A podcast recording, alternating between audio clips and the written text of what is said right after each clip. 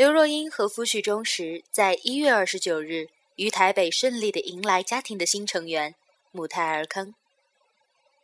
很多人都知道曾经奶茶和陈升的那一段感情，虽然最后他们没有在一起，但是奶茶并没有像很多矫情的女生那样发誓再也不相信爱情，或者是稀里糊涂的就把自己的下半辈子交付出去。他依然是用一颗勇敢美好的心灵。换来了现在的美满。那么今天，就让我们一起来听一听奶茶刘若英口中的爱情吧。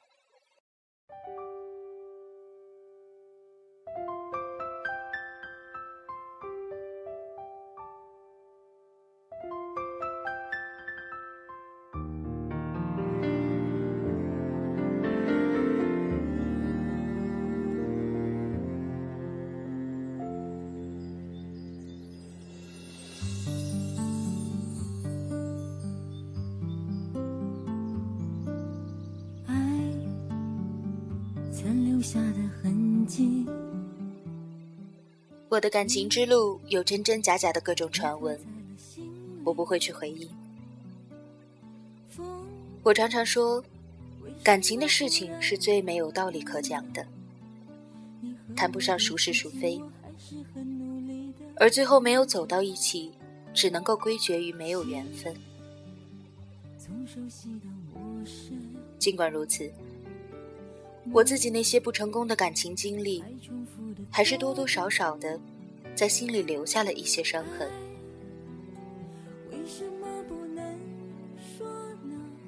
我和别的女人不同的地方，大概就是我伤口愈合的比较快。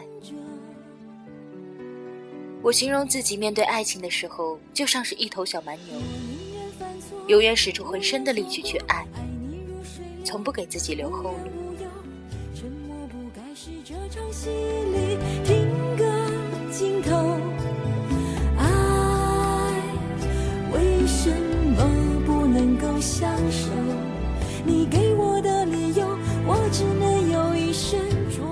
很多女人在经历过失败的恋情之后，会变得胆怯和退缩，不再敢轻易的爱了。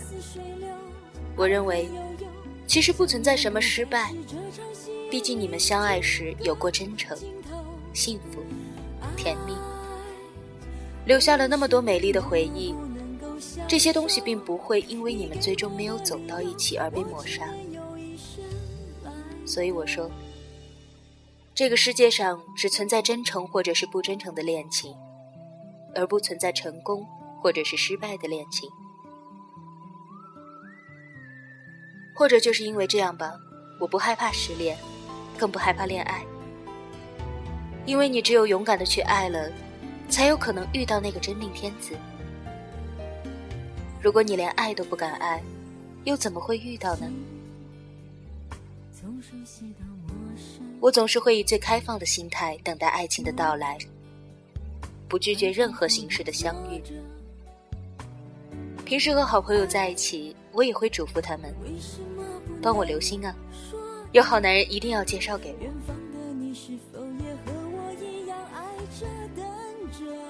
我发现，有很多年龄偏大的女孩子，好像越是年龄大，就越不好意思表现出对爱情的渴望，就会愈加的矜持，似乎担心人家说自己着急嫁人。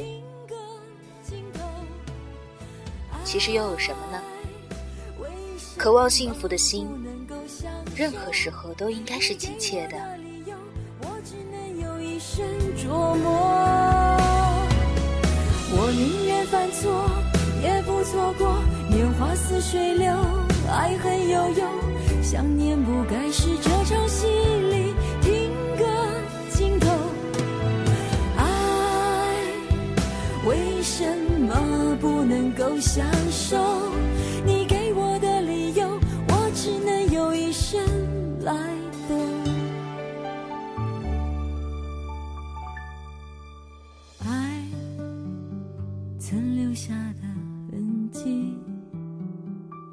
你已刻在了心里。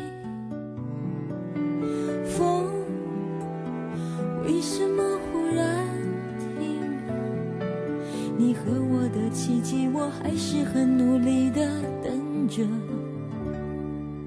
心从熟悉到陌生而这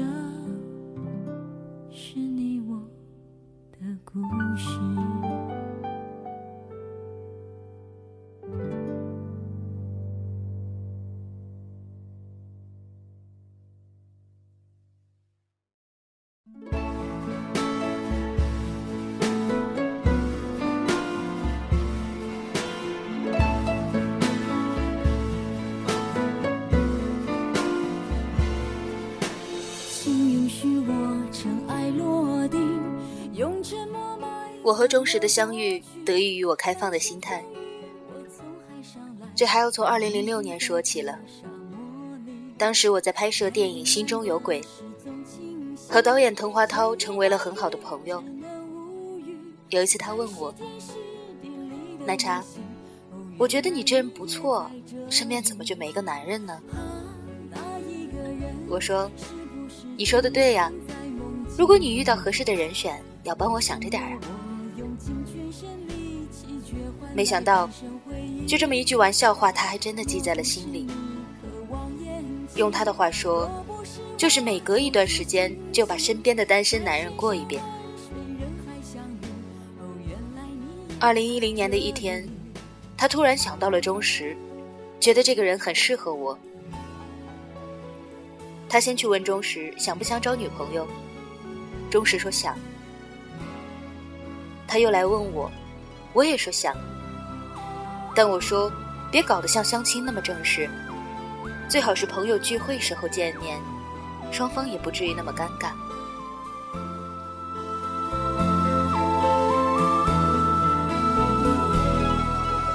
请允许我尘埃落定，用沉默埋葬了过去。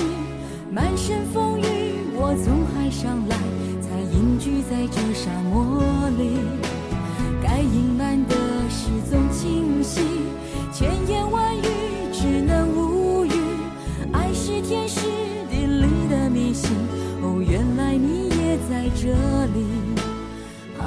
我和钟石见面的那天，彼此都带了一堆朋友。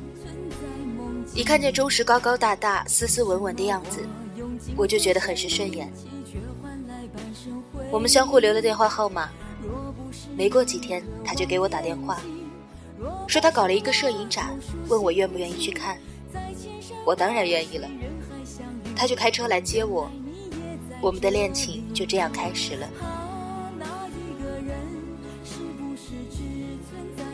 交往了大概半年多，二零一一年八月八日，我们就在北京领取了结婚证。领完证当天，我给滕华涛打电话，由衷的谢谢他，让我遇见了生命中的另一半。后来我回台湾，还特地按照台湾的风俗带回来喜饼送给他。千言万语只能无，爱是天时地利的迷信。哦，原来你也在这里。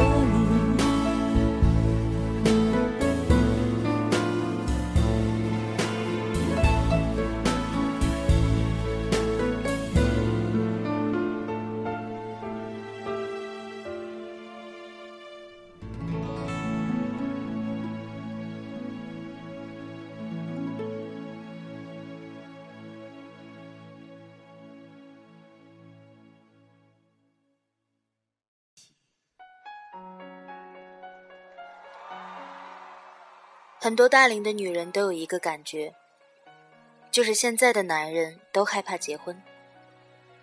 他们常常说：“我都一大把年纪了，找一个人就是为了结婚，我没有时间再陪他谈一个长长的恋爱了。”我想，这也是许多剩女最感到困惑的问题吧。好不容易遇到一个合适的男人。当然想赶紧套牢他，可是也正是因为这种心态，让男人们觉得心里不踏实。刚认识就这么急吼吼的，有什么目的啊？于是他就逃了。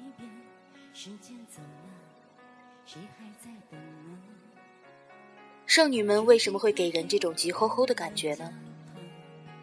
一方面是因为年龄大了，好不容易遇到一个满意的男人，担心夜长梦多，想赶紧把关系确定下来；另一方面，单身生活过得太久了，觉得太孤单、太无聊了，就想找个伴儿，进入二人世界。我从来没有这样的心态，这么多年我都是一个人过来的。大概在三十几岁的时候，我有一阵子特别的想结婚，但是过了三十五岁，结婚的念头就很淡了。反正也这个年纪了，急也没用，索性就好好的挑一挑。慢慢的，我一个人可以去做很多的事情，逛街、看电影。喝咖啡。有一天，我在家里给自己煮了很好吃的牛肉面，配上新鲜的蔬菜，坐在阳光包围着的餐桌前，细细的品尝。我突然觉得一个人的生活也蛮不错的，就让我这样自己过一辈子，也没有什么不可以。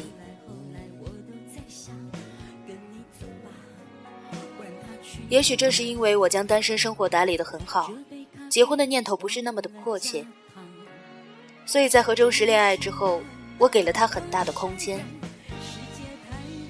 我不会一天给他打很多的电话，问他在做什么，和谁在一起。我也不会像一个小女孩一样，凡事都依赖他，要他陪着我。有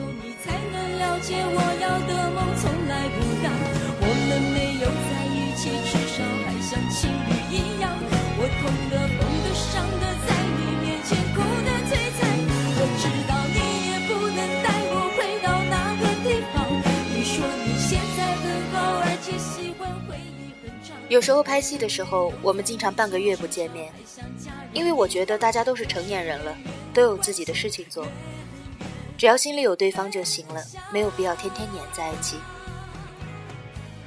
倒是他有的时候不放心，会抽空来探我的班。我拍话剧在西厢的时候，正好是桑拿天，在密封的剧场里排练，挥汗如雨，我中暑了。脸色白得像纸一样，头晕的走不了路。剧组的人都吓坏了，要叫救护车。我自己最镇定，让人扶着我到外面通风阴凉的地方，吃了一支冰棍，感觉就好多了。到了傍晚，钟石来看我，一个劲儿的责备我为什么不给他打电话。我说，这样的小事儿，我自己就能够处理好了。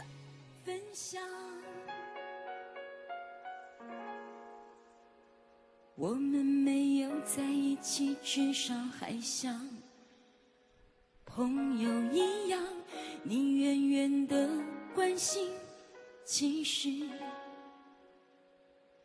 更长。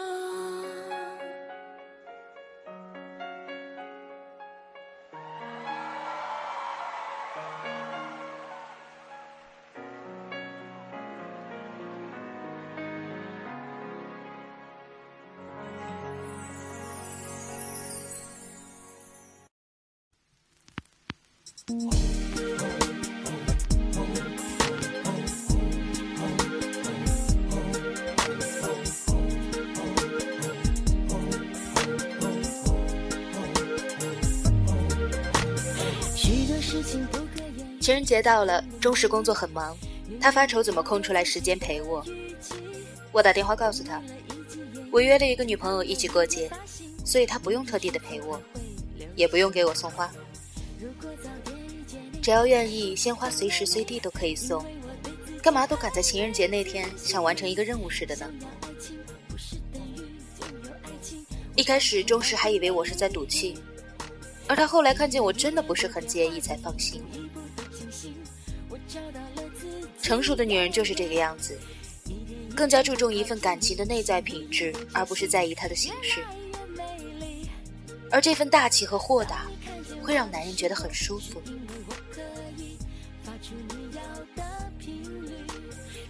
我的婚讯传出来以后，有很多朋友都说我保密工作做得很好，连那么厉害的狗仔也没有拍到我和男朋友在一起的照片。其实，并不是我刻意保密，而是我们俩根本就没有多少时间在一起。但是我觉得这样的距离恰到好处，会保持你的神秘感，也让一个男人觉得和你在一起自由轻松。这样，到最后急吼吼的人就变成是他了。就像他向我求婚时说的那样，我想和你生活在一起，只有这样才能够减轻我对你的牵挂，还有那种时时刻刻有可能失去你的担心。因为我觉得你很享受单身生活，这真的是让我太害怕了。男人就是这个样子的，你黏着他。他就想办法要逃，而你把自己的生活和心灵都打理好，不依赖他，不试图去套牢他，那么他就会对你产生好奇，就想和你待在一起，就想和你结婚。我找到了自己，天的靠近你，心一意的决心，越爱越美丽。一点一点的变化，一步一步的惊醒，我找到了自己。耶耶一天一天的靠近一，心一意的决心，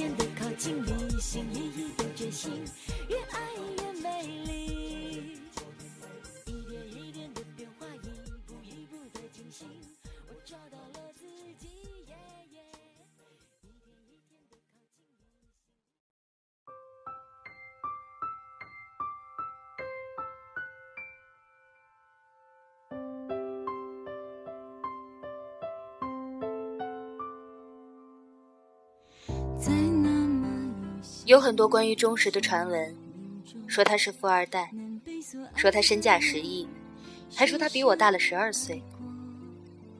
其实，他哪是什么富二代啊？他的父母都是普通的大学教授，他自己的工作也只是和金融沾边而已。我们最终能走到一起，和我们的兴趣爱好一致有很大的关系。我曾经问过钟石，第一次见到我是什么感觉？他说：“一个穿着衬衫牛仔裤，拿着一个大相机东拍西拍的女孩子，我一看就喜欢了。”是的，钟石是一个狂热的摄影发烧友，恰好我也是，这为我们能迅速走进对方打下了良好的基础。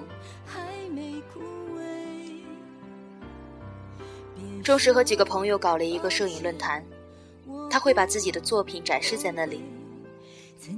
我们认识以后，我也会把我的很多作品放到那儿，这样我们在一起就会有说不完的话，评价对方的作品哪里好，哪里又不好。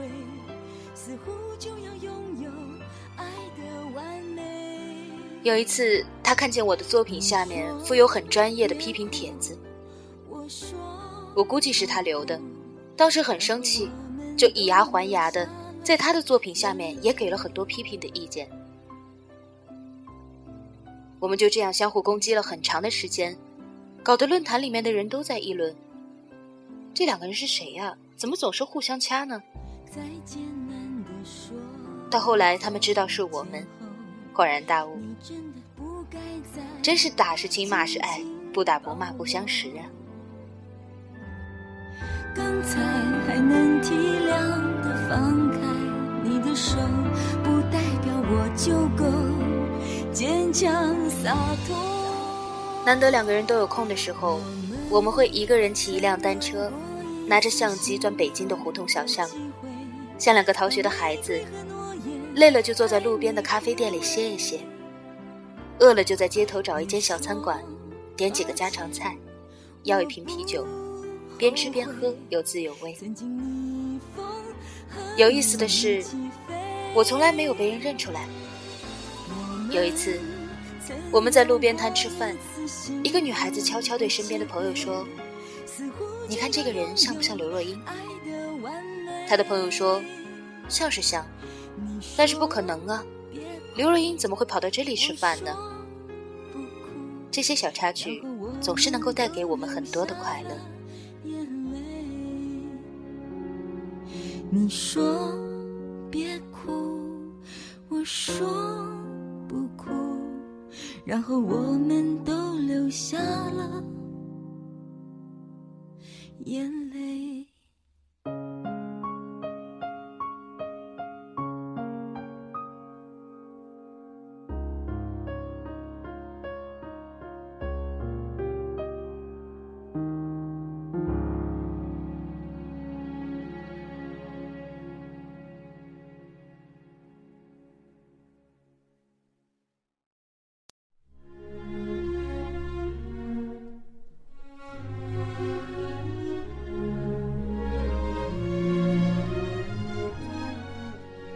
我们都喜欢阅读，平时买书的时候都会很自然的问对方有什么需要，然后一起下单。我很喜欢听钟石那一口醇厚的金片子，就让他读书给我听。我们窝在沙发里，我的头枕在他的腿上，他的胳膊接着我的肩膀。读到两个人都有触动的地方，我们就停下来。交流心里的感受，说说各自的往事。经常是读着读着，说着说着，窗外的天空就黑了。看着窗外的灯一盏一盏的亮起来，我们真的有一种相依为命、地老天荒的感觉。